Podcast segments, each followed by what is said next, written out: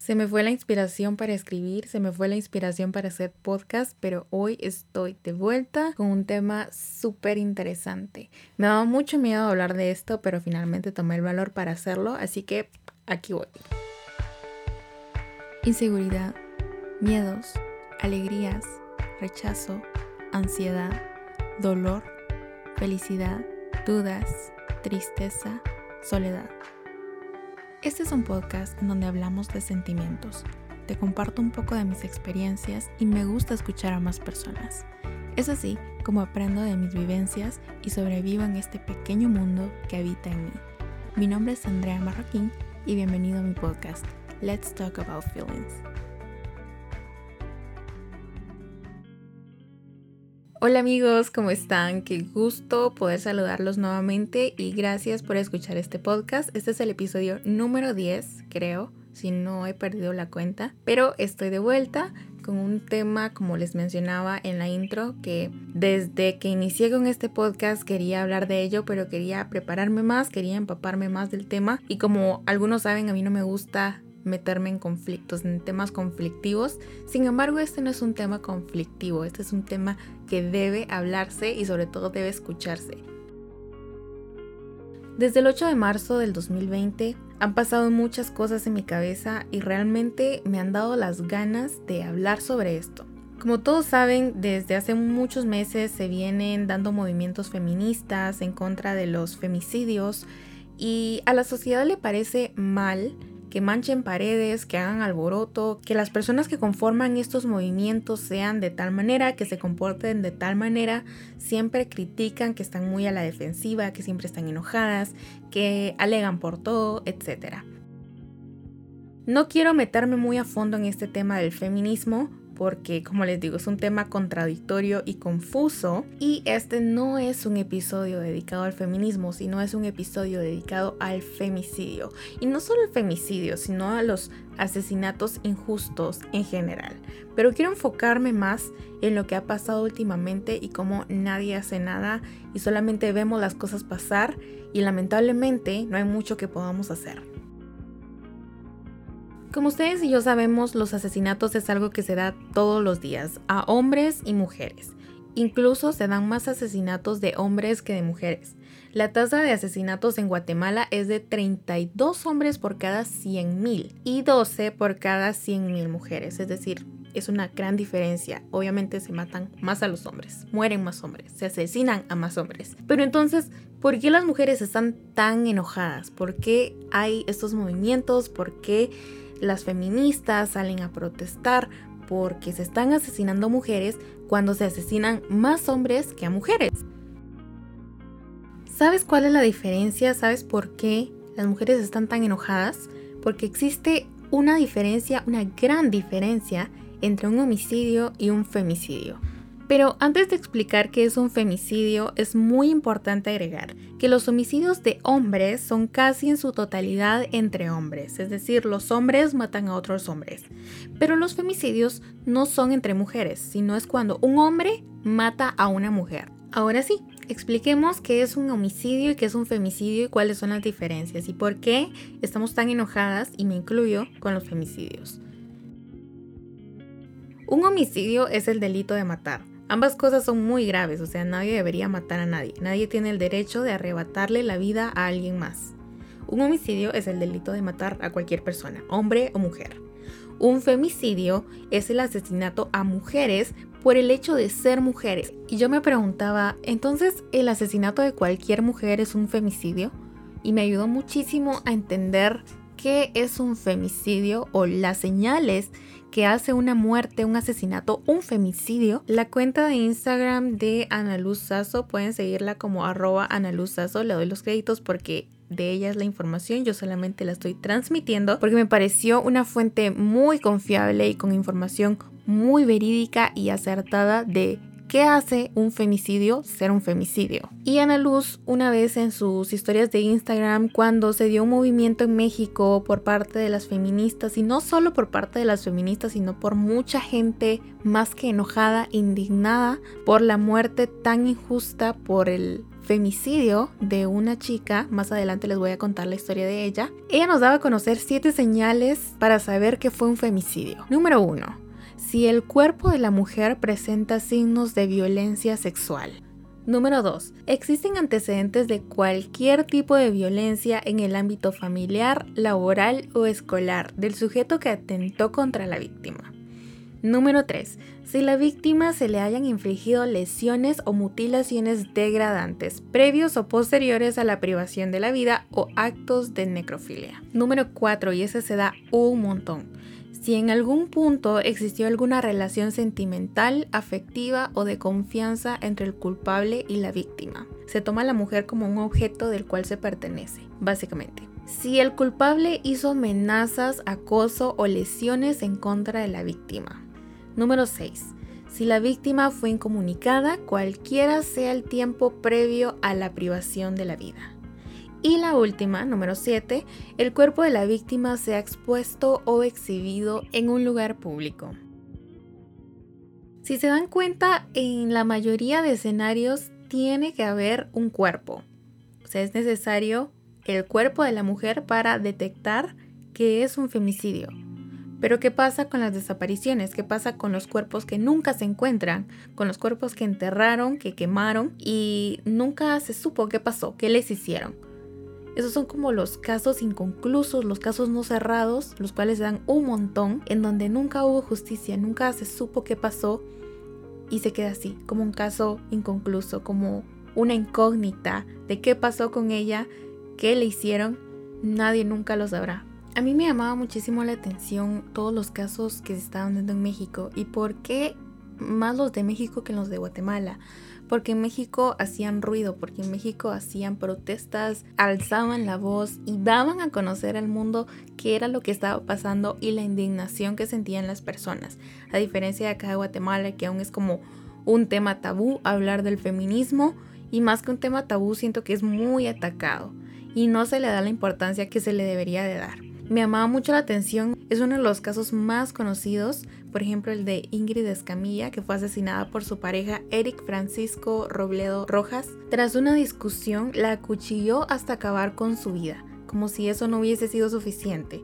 El agresor le quitó la piel, órganos e intentó arrojarlos al inodoro. O sea, ¿qué clase de maniático hace eso? De verdad, era definitivamente un tipo enfermo de la cabeza. Lo más indignante de este caso es que se sacaron fotografías del cuerpo de Ingrid cuando los vecinos encontraron el cuerpo de la mujer. La verdad no estoy muy segura cómo pasó todo, pero sí sé del caso que llegó a la policía, los vecinos escucharon los gritos de Ingrid, obviamente se sacó el cuerpo de la víctima y empezaron a tomar fotografías que empezaron a subir a Twitter, a las redes sociales y obviamente se hizo viral, ¿verdad? Porque como siempre nos gusta el morbo y pues estaba el cuerpo de Ingrid en la calle tirado y pues se les sacaron fotografías las cuales pues, dieron la vuelta al internet, ¿verdad? Parte del movimiento feminista y no solamente feminista sino humanista es que empezaron a subir fotografías con el hashtag Ingrid Escamilla de paisajes, de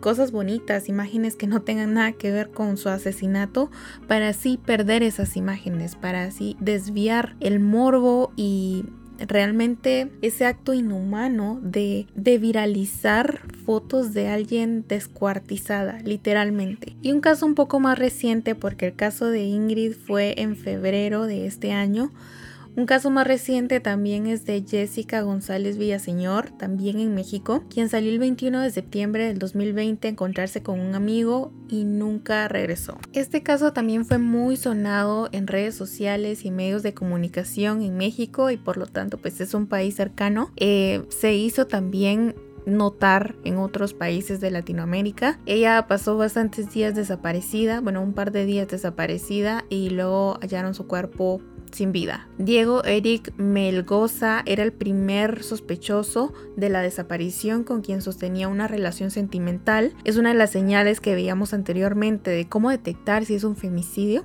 El pasado 25 de septiembre fue encontrado el cuerpo de Jessica sin vida, después de reunirse con este tipo Diego. Eh, Diego se dio a la fuga desde el instante en que su familia reportó a Jessica como desaparecida e iniciaron con la búsqueda. Después de su muerte se hicieron muchos movimientos, mujeres en medio de una pandemia salieron a protestar y más que a protestar a exigir justicia y a darle un homenaje a Jessica, que era maestra de primaria, era una chica de 22 años con una vida por delante, con muchos sueños, pues lamentablemente los arrebataron en un abrir y cerrar de ojos. ¿Y saben qué es lo más indignante de todo esto? Que cuando se estaba buscando a Jessica, cuando aún estaba desaparecida y no se sabía que estaba muerta, los amigos de Diego empezaron a subir memes, se filtraron conversaciones de un grupo de WhatsApp en donde hacían bromas pesadas, dando referencia a que Diego en efecto había matado a Jessica. Actualmente se siguen con las investigaciones, eh, pues lamentablemente nunca se da a conocer como muy generalmente o muy a oídos de la prensa, de los medios de comunicación, a menos que tú te metas a investigar, pero nunca es como muy sonado el decir capturaron a Diego o se está haciendo justicia o este es el caso final o esto pasó con el caso de Jessica, ¿verdad? Más que solo las protestas, la injusticia, la indignación de la gente que sale a protestar, como les digo, veíamos a muchas mujeres con mascarillas en de noche, con veladoras, haciéndole un homenaje a Jessica y recordando lo que ella fue en vida. Pero ustedes me dirán, Andrea, ¿por qué estás hablando de casos de México si acá en Guatemala también se da y mucho? Y no puedo estar más de acuerdo con ustedes porque sí, en Guatemala se da mucho el femicidio, pero lamentablemente, y, esto es algo que me gustaría remarcar demasiado, menciono estos casos de México porque se hicieron oír y lo supimos acá en Guatemala. Y es porque las personas hacen ruido, porque alzan la voz y se dejan escuchar. Esos casos se dan a conocer no solo en el país en donde ocurrió, sino internacionalmente. O sea, sí hay un eco en esas voces y a diferencia de Guatemala, que sí se dan estos casos, y lamentablemente no hay suficientes voces las cuales se puedan escuchar para que alguien haga algo o para que al menos se sepa que este tipo de cosas están pasando no solo en México, no solo en Estados Unidos, sino que en tantos países de Latinoamérica y que lamentablemente estos casos nunca, nunca, nunca tienen justicia. Hablando un poco de los casos en Guatemala, en el 2020 a inicios de año, antes de que toda la situación de la pandemia comenzara, cerca de mi casa había una niña perdida, una niña de 12 años perdida. Eh, me acuerdo que en la parte de atrás de los carros habían volantes, la estaban buscando. Había una búsqueda de, de esta niña llamada Chelsea Paola Hernández Escalante. Creo que al momento de mencionar su nombre, sí la reconocen. Y si no la reconocen, déjenme contarles un poquito quién era. Pero lo más indignante es cómo terminó su vida. Ella tenía 12 años, iba al colegio, le gustaban las plantas, vivía con sus papás, tenía amigas, como cualquier niña de 12 años. El 4 de febrero del 2020 fue reportada como desaparecida y días después encontraron su cuerpo calcinado en Vía Canales. Fue asesinada por su tío Edgar Leonel Marroquín Barrera. Y digo su nombre completo porque merece que se le reconozca el nombre completo con nombre y apellido como lo que es un asesino, un femicida, quien se entregó a la justicia declarando haber atropellado a su sobrina y por miedo a las consecuencias la secuestró y la quemó. Así de fácil. Yo la verdad no me la creo, no me creo esa su historia de que la atropelló, tal vez sí la atropelló, pero ¿por qué había necesidad de secuestrarla y matarla? Y matarla quemándola.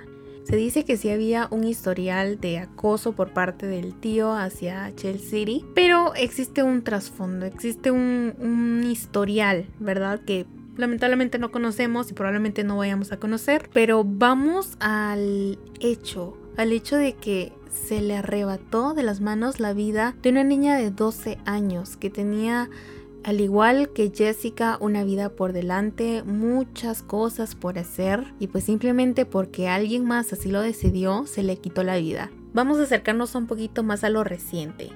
Hace unos meses, Litzy Amelia Cordón, de 20 años, universitaria, y su cuerpo fue encontrado sin vida el martes 6 de octubre en Teculután, Zacapa. Se desconocen los motivos o causantes de su muerte. Se encontró el cuerpo en un terreno baldío, igual, no se tiene rastro de los asesinos, no se tiene rastro de qué pasó, no se tiene ni una idea ni una pista, o al menos no lo conocemos, porque probablemente si hayan investigaciones, y por lo mismo que estamos viviendo una pandemia, estamos en medio de una pandemia, en su momento sí se supo, en su momento hubo ruido acerca de eso y, y todo el mundo estaba indignado y todo el mundo estaba preocupado y ya nadie más salga de sus casas. O sea, si no es la pandemia que me tiene encerrado en mi casa, es el miedo de que me asesinen, de que me roben, de que me secuestren. Y de un tiempo para acá, o sea, qué casualidad que cuando ya levantaron las medidas de seguridad, donde ya se reabrió la economía en Guatemala, empiezan a ver este tipo de casos, empiezan a ver más secuestros, más asesinatos, más violencia en las calles, lo cual nos orilla a literalmente quedarnos en la casa de nuevo, a encerrarnos y evitar lo más posible salir, no por el miedo a contagiarnos por el coronavirus, sino por el miedo a morir, porque me vayan a arrebatar la vida Ok, y dejemos de hablar de femicidios, vamos a hablar de los homicidios en general, porque también, como les comentaba, eh, la diferencia entre un femicidio y un homicidio, eh, existen muchos casos como el de Laura Daniela Hernández Guevara, de 22 años también, fue recientemente su muerte al ser atacada a balazos el pasado 28 de septiembre en Teculután, Zacapa. Esos dos casos de las dos chicas asesinadas pasaron casi seguido, entonces por eso hubo unos días, porque así fue, hubieron unos días en donde, pues, donde se hizo tendencia ni una menos, en donde había la indignación y el miedo de salir a las calles. Pero es algo que sigue pasando y va a seguir pasando y lamentablemente nadie hace nada para parar esta situación. El último caso que comentaba de Laura Daniela es un homicidio porque pues no se tenían las señales o no se mostraban las señales de un femicidio que les comentaba anteriormente. Y ustedes me dirán, sí Andrea, pero homicidios hay todos los días y no solamente a mujeres, sino a hombres también. Y es algo indignante también y estoy de acuerdo totalmente. Y puedo decirles, y eso es algo que me da muchísima tristeza recordar y contar, pero sí lo voy a contar porque merece ser escuchado y merece que se, que se diga, que se dé a conocer. Hace unos años, cuando estaba en el colegio, tuve la oportunidad de conocer a Diego Herrera. Eventualmente cambió su apellido a Diego Isepi. Eh, era un chico súper talentoso del colegio. Eh, tomaba fotografías. Él tomó las fotografías de mis 15 años. Eh, era un crack para la edición de video, fotografías. Él hacía muchas cosas. Fue maestro del colegio en donde se graduó. En fin, era un chico de verdad súper talentoso. Un día de agosto salí a comprar unas cosas a una ferretería de la colonia reformita y unos asaltantes quisieron robarle el teléfono. Cuando Diego se negó a darles el teléfono, los asaltantes tomaron la decisión de quitarle la vida, de apuntarle con una pistola y disparar. Diego no murió instantáneamente, sino que lo llevaron al hospital y lamentablemente falleció en el hospital. Me acuerdo que fue una noche yo estaba haciendo tareas y mi hermano entró a mi cuarto y me dijo, mira, él no era el chavo que fue a tomar las fotografías a tus 15 años y yo tipo, sí, él es. Y yo, ¿qué pasó? Falleció. Claro que me dio mucha tristeza por el hecho de que lo conocí, de que en su momento pues hubo una relación de amistad, pero lo que más me dio tristeza no fue tanto como los momentos que habíamos vivido juntos, porque realmente no fueron como demasiados, no éramos los mejores amigos del mundo. Sí convivimos por unos años, pero lo que más me indignó fue la manera, el derecho que otras personas tomaron de simplemente quitarle la vida por un celular. Entonces, estamos hablando de que en Guatemala, no solamente en Guatemala, sino en muchos países del mundo, se vive una gran injusticia que lamentablemente nadie, nadie, nadie va a parar. entonces, ¿qué podemos hacer nosotros al respecto? ¿Qué puedes hacer tú para evitar eso? Nada.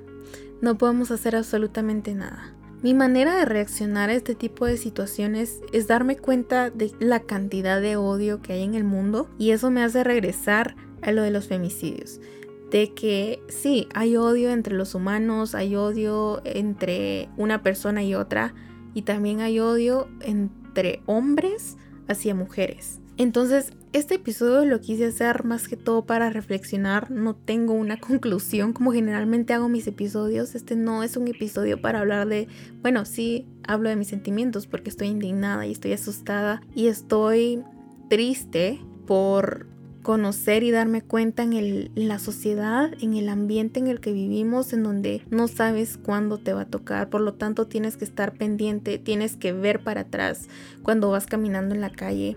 No sé si a ustedes chicas les ha pasado que cuando van caminando solas en la calle sienten un miedo horrible. A mí es algo que hasta hace poco me empezó a pasar, pero es una paranoia horrible. Y no hablo de hace poco cuando se empezaron a saber estos casos, sino hace poco, hace unos dos años. De la nada me empezó a dar una paranoia horrible caminar en una calle sola. Tengo que estar volteando para atrás para asegurarme que no venga alguien detrás de mí.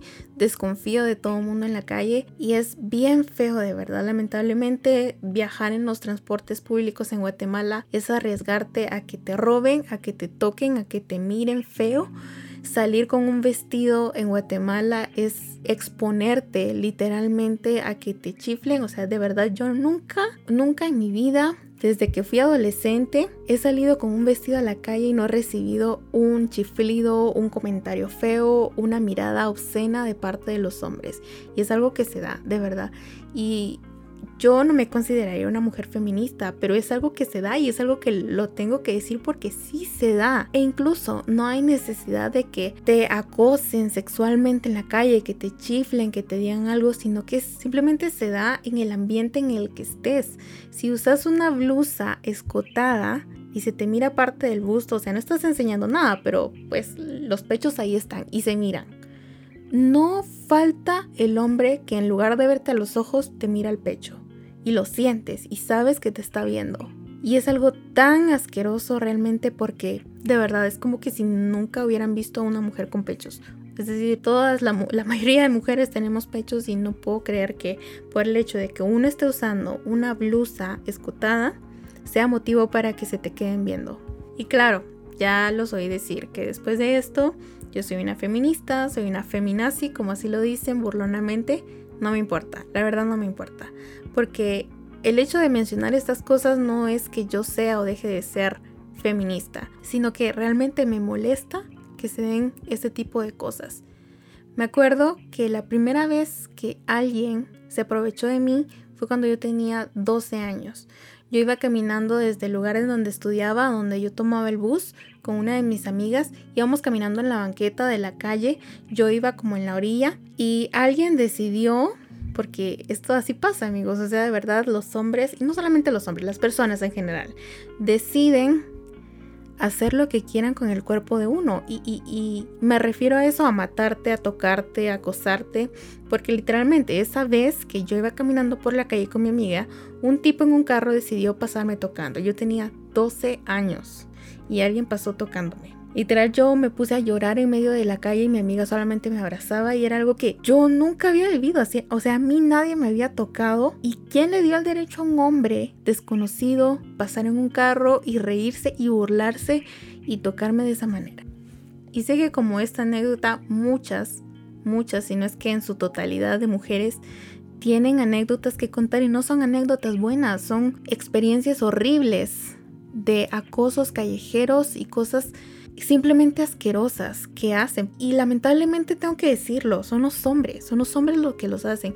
Y no por eso me refiero a que, ay, todos los hombres son iguales. No, no estoy diciendo que todos los hombres sean iguales, pero pongámonos a pensar, o sea, las mujeres estamos más expuestas a ser acosadas sexual, verbal y psicológicamente. Y lamentablemente cuando hablamos en el ámbito sexual, no son las mujeres quienes nos acosan, o sea, realmente a mí nunca me ha acosado una mujer sexualmente, sino los hombres. Y no una, dos, tres veces, han sido muchas, muchas veces. Y como yo, hay muchas personas quienes han sido acosadas sexualmente en repetidas ocasiones y probablemente más que yo y en un nivel más feo, en un nivel más alto de acoso sexual. Por eso me siento indignada, porque lamentablemente no podemos hacer nada más que cuidarnos nosotras mismas y eso es lo mejor que podemos hacer. Lamentablemente no podemos hacer nada para que la situación en el país cambie a no ser de que las autoridades o el gobierno haga algo al respecto. Sin embargo, es algo muy difícil de controlar, pero lo más recomendable en estos casos es cuidarnos nosotras mismas. Porque si no nos cuidamos nosotras mismas, porque si no nos cuidan nuestros papás, quienes todavía tenemos la bendición de tener papás, no va a haber nadie. De verdad, nunca pensé decir esto porque cuando uno es joven uno quiere comerse el mundo de un solo, pero cuando tus papás te digan no, no lo hagas, no vayas, es muy peligroso, de verdad, háganle caso. Háganle caso a sus papás porque son mayores que ustedes, tienen más experiencia que ustedes, han vivido mucho más, son más sabios que ustedes y saben de lo bueno y lo malo de la vida. Y los cuidados de los papás no tienen precio. Tarde o temprano de verdad se los van a agradecer. Entonces si tus papás te cuidan y son como muy sobreprotectores, qué bueno, siéntete afortunado o afortunada. Porque de verdad la libertad en este país no existe y no existe en el mundo, en muchos países del mundo no existe. Ay Dios mío, de verdad me gustaría hablar muchísimo más de este tema, de los peligros que las mujeres corremos yendo a fiestas, estando en la calle, estando con amigos, tomando bebidas alcohólicas, de verdad es algo bien delicado que pasa y pasa muchísimo. Entonces mi mejor consejo, lo mejor que te puedo recomendar es que te cuides tú mismo, porque las personas que te van a hacer daño no van a estar a cargo de tomar conciencia y que su voz interior o su misma conciencia les diga, no, eso está malo, no debes emborrachar a alguien para luego abusar de ella sexualmente o no debes aprovecharte de esta persona o no debes seguirla en la noche en un callejón oscuro o no debes abusar de ella y luego matarla, sino que los únicos responsables de hacer que eso se prevenga somos nosotras, somos nosotros. Y hablo en general no solo mujeres, sino hombres también. Tengan mucho cuidado, porque de verdad no sabemos si va a ser en una fiesta, no sabemos si va a ser un familiar, no sabemos si va a ser un día yendo a comprar algo a la ferretería, que alguien va a tomar la decisión de quitarnos la vida. Espero que estén muy bien, que ya ahorita que estamos saliendo nuevamente después de esta pandemia, estamos volviendo a ver a nuestros amigos, se sientan mejor, se sientan bien y espero de verdad de todo corazón que se cuiden y que nada malo les ocurra. Les mando un abrazo muy fuerte y muchas gracias por escucharme. Mi nombre es Andrea, puedes seguirme en mis redes sociales. Bueno, solamente tengo Instagram y Twitter si me quieres seguir en Twitter, pero me encuentras en Instagram como ae.marroquín. También este podcast tiene una cuenta de Instagram que puedes seguir como podcast LTAF. Ahí está como el recuento de todos los episodios y a veces también hablamos por ahí. De nuevo, gracias por escucharme y espero que estés muy bien. Te mando un abrazo.